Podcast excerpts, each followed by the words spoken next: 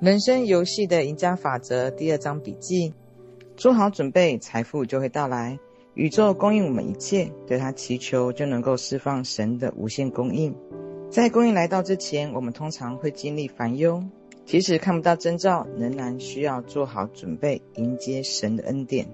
语言与思想是超强的震动力。我们人类从圣经中得到最伟大的讯息，就是宇宙供应我们一切。个人只要对他说话，就能够释放神授权赋予他的一切。但是他必须对自己说出的话充满着无比的信心。现在我们知道，语言和思想都是超强的震动力量，无时无刻都在形塑我们的身体以及事件。一名满脸忧愁的女士来找我说，她当月十五号要被起诉缴款三千美金。他知道他根本筹不出钱来，因此绝望深谷。我告诉他，宇宙会供应他一切，而且会供应每一个需求。我告诉他，一定要充满着信心，也要将满满的信心表现在行动上。但是十五号当天，一分钱都没有进账。他打电话问我应该怎么办呢？我回答他说，今天是星期六，所以他们不会起诉你。你现在要做的事情，就是扮演富婆的作风，这样才能够展现星期一前就会收到钱的满满信心。于是他邀我进餐，才能够保持他的勇气。我走进餐厅与他会合的时候说：“现在不是省小钱的时刻，来点一道昂贵的大餐，表现出你已经收到三千美金了。”隔天上午，他打电话给我，请我陪他一天。我说不用，你现在有神庇佑着你，宇宙从来不迟到。我替他祷告，伟大的圣灵永远不迟到。我感谢他已经在冥冥之中收到那一笔钱，而且会及时在现实生活中彰显。隔天清晨，他的堂兄来电话，劈头便说：“今天早上来我的办公室一趟，我可以把钱给你。”当天下午，他就带着三千美金存入了银行，欢欣喜地地签下了钱的本票，为了祈求做准备。要是有一个人渴望成功，却老是为失败在做准备，那么他最终将会迎接来自己长久准备面对的结局。举例来说，有一名男士来找我，请我为他说肯定句，说他有一笔特定的债务必须要偿还。然而我却发现，他其实一直在花时间规划，要是他无法还清债务，到时候该怎么对债主自圆其说？这种做法因此抵消了我话语的力量。他要预见自己已经还清债务才行。即使眼前看不到丝毫征兆，我们依旧要为自己所祈求的事物做好准备。某一年，纽约的公寓住房严重短缺。但这时，有一名女性却发现，她必须在那段时间找到一处公寓落脚。当时大家都认为这是不可能的任务，于是她向神祷告：“无穷的圣灵，请为我开辟一条找到合适公寓的道路吧。”他知道自己的每一个要求都能够得到满足，因为与神同在就是胜利。他想要买一件新毛毯，但是又或者暗示他不可以乱花钱，毕竟你现在还没有找到公寓。但他很快就对自己说：“我买毛毯的用意就是在为未来做准备，一副他根本已经找到的样子。”最后，他奇迹似的找到了一间公寓，即使同时间有两百个人跪求租屋，他能击败了所有的竞争者。卯星的毛毯决定了他展现出积极的信心。对普通的人来说，融入灵性世界的节奏并不容易。质疑与恐惧等负面思想会从潜意识一涌而出。黎明的时刻总是最黑暗的。在迎来伟大事物之前，我们通常必须经历忧烦折磨的过程。一个人首先提出崇高理想的真理宣言，然后就开始挑战埋藏在潜意识的陈腐信念，并进一步开始揭露其中的错误，最后就是彻底消灭那一些错误。在此之前，你必须反复重申自己对真理的坚定立场，赞扬自己已经接受到的渴望事物的喜悦，并表达感谢。各式各样的恩赐与各式各样的赏赐早已经定位，正等着个人的认可。坚守愿景，抵达心之所向。一个人只会收到他看得到的事物。每一个伟大成就都是因为坚守愿景，最终才能够获得实现。而失败与挫折，往往就在卓越成功前夕前接连着上门。熟知灵性法则的人，不会被表象所烦恼，即使他身心受困，也一样的喜悦。也就是说，他坚持住自己的愿景，并衷心的感谢已经走到了尽头，自己也应该得到所有应有的回馈。耶稣的心灵目光穿透表象的物质世界，清楚看见第四度空间。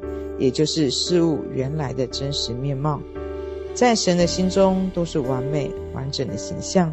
坚守人生之路的终点愿景，并要求自己已经接受一切以具体的形式充分来体现，包括完美的健康、爱情、物质供应、自我表现、家庭以及朋友，他们全都是行塑完成的完美理想，早已经烙印在神圣心之中。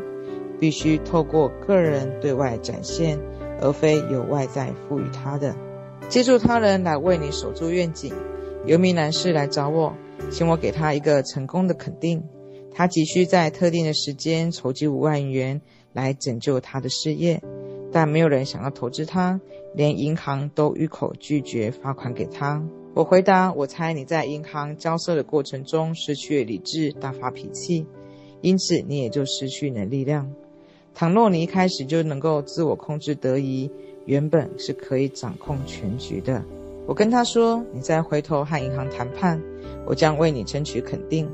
我的肯定声明就是，每一名与银行相关的人士都有大爱见证你的精神，且让神圣旨意来接管这一切。”他回答说：“你说的这一切都不可能发生。明天就是大限之日，怎么样，银行都不可能罚款给我，一切已经为时已晚。”我回答：“宇宙根本不需要时间，而且永远不知道。任何事情交给他，一切都有可能。”我再补充一句：“我对商业虽然一窍不通，但对我对宇宙了如指掌。”结果他在期限前十五分钟收到了这笔钱。无穷的圣灵永远不知道，在这个例子中，这名男士可能永远无法独立完成这件事情，他需要其他人从旁伸出援手，为他坚守这个愿望。这就是我们可以为他人做的事情。人们往往当局者迷，涉入自己的事物太深，因而心生怀疑与恐惧。而朋友或治疗师之所以可以看清楚成功、健康与富裕，而且意志决定而不动摇。正是因为他们旁观者清，为他人展现这种气度，当然比当事人想的容易得多。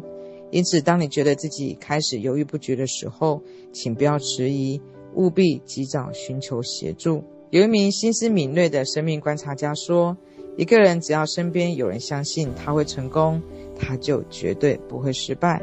这就是愿景的力量。许多人将制胜成功归咎于家有贤妻。”姐妹或朋友，正是因为这些人都坚定地相信他，而且完全不动摇地为他守护愿景，直到完美的愿景实现。第二章课后小复习：第一，人类可以从圣经上得到最大的讯息是什么呢？宇宙供应我们一切。第二，我们该怎么做才能够得到宇宙的供应？我们只要对宇宙说，就能够释放神赋予的一切。但是你必须对自己说出的话充满着无比的信心。如何展现出你对自己说出的话充满信心呢？在言行中表现出你已经收到宇宙的供应，为你所祈求的事物做好准备。若我们对神的祈求迟迟不出现，该怎么办呢？在迎接伟大事物之前，我们通常必须经历忧烦折磨的过程。此时，你必须反复的声明自己对真理的坚定立场。赞扬自己已经接受到渴望的事物，并表达感谢。第五，为什么神的供应出现之前，我们往往会先看到失败与挫折呢？当一个人提出崇高理想、真理宣言时，等于在挑战埋藏在潜意识的城府信念。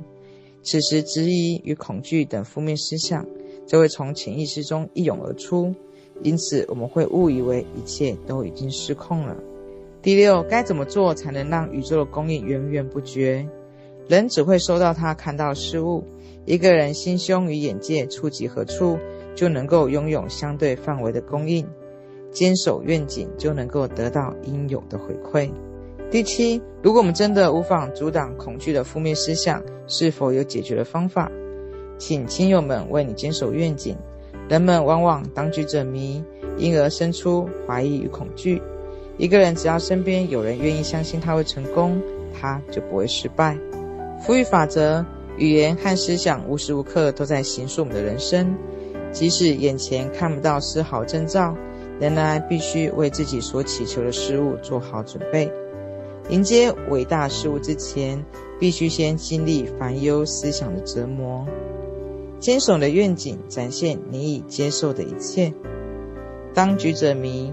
觉得自己开始犹豫不决的时候，务必及早寻找协助者来协助。一个人只要身边有人见证他的成功，他就绝对不会失败。